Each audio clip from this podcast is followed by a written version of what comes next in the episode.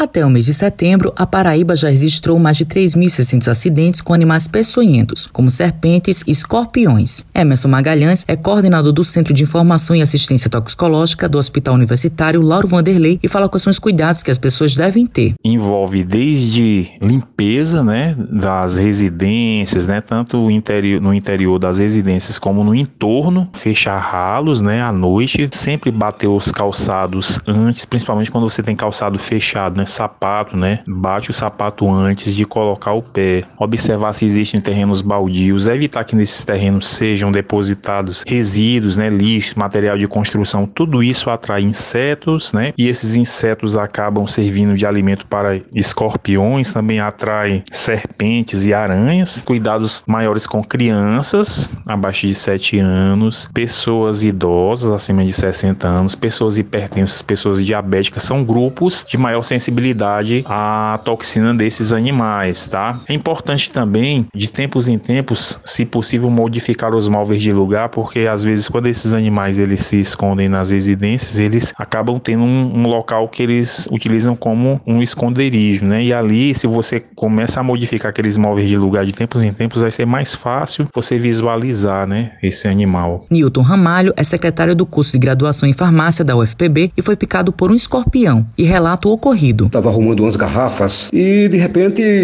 me surpreendi com esses dois escorpiões ao mesmo tempo. Foram duas picadas instantaneamente, ao mesmo tempo, né? Dores terríveis, né? A gente já passou por palestras lá, a orientação da, do Ciatox. Muita gente, inclusive, bota gelo, né? Mas, de acordo com as orientações do Ciatox, o interessante é colocar a água morna em compressa com um pano, em seguida entrar em contato urgente com o Ciatox. Daí para frente, as orientações serão mais precisas com relação ao que fazer com a, peçonha e a picada do escorpião, né? O estado da Paraíba dispõe de três centros de referência para esse tipo de tratamento. Em Patos, no Hospital Regional João de Carneiro, em Campina Grande, no Hospital de Emergência e Trauma Dom Luiz Gonzaga Fernandes e em João Pessoa, no Hospital Universitário Lauro Vanderlei. Matheus Silomar para a Rádio Tabajara, uma emissora da EPC, empresa paraibana de comunicação.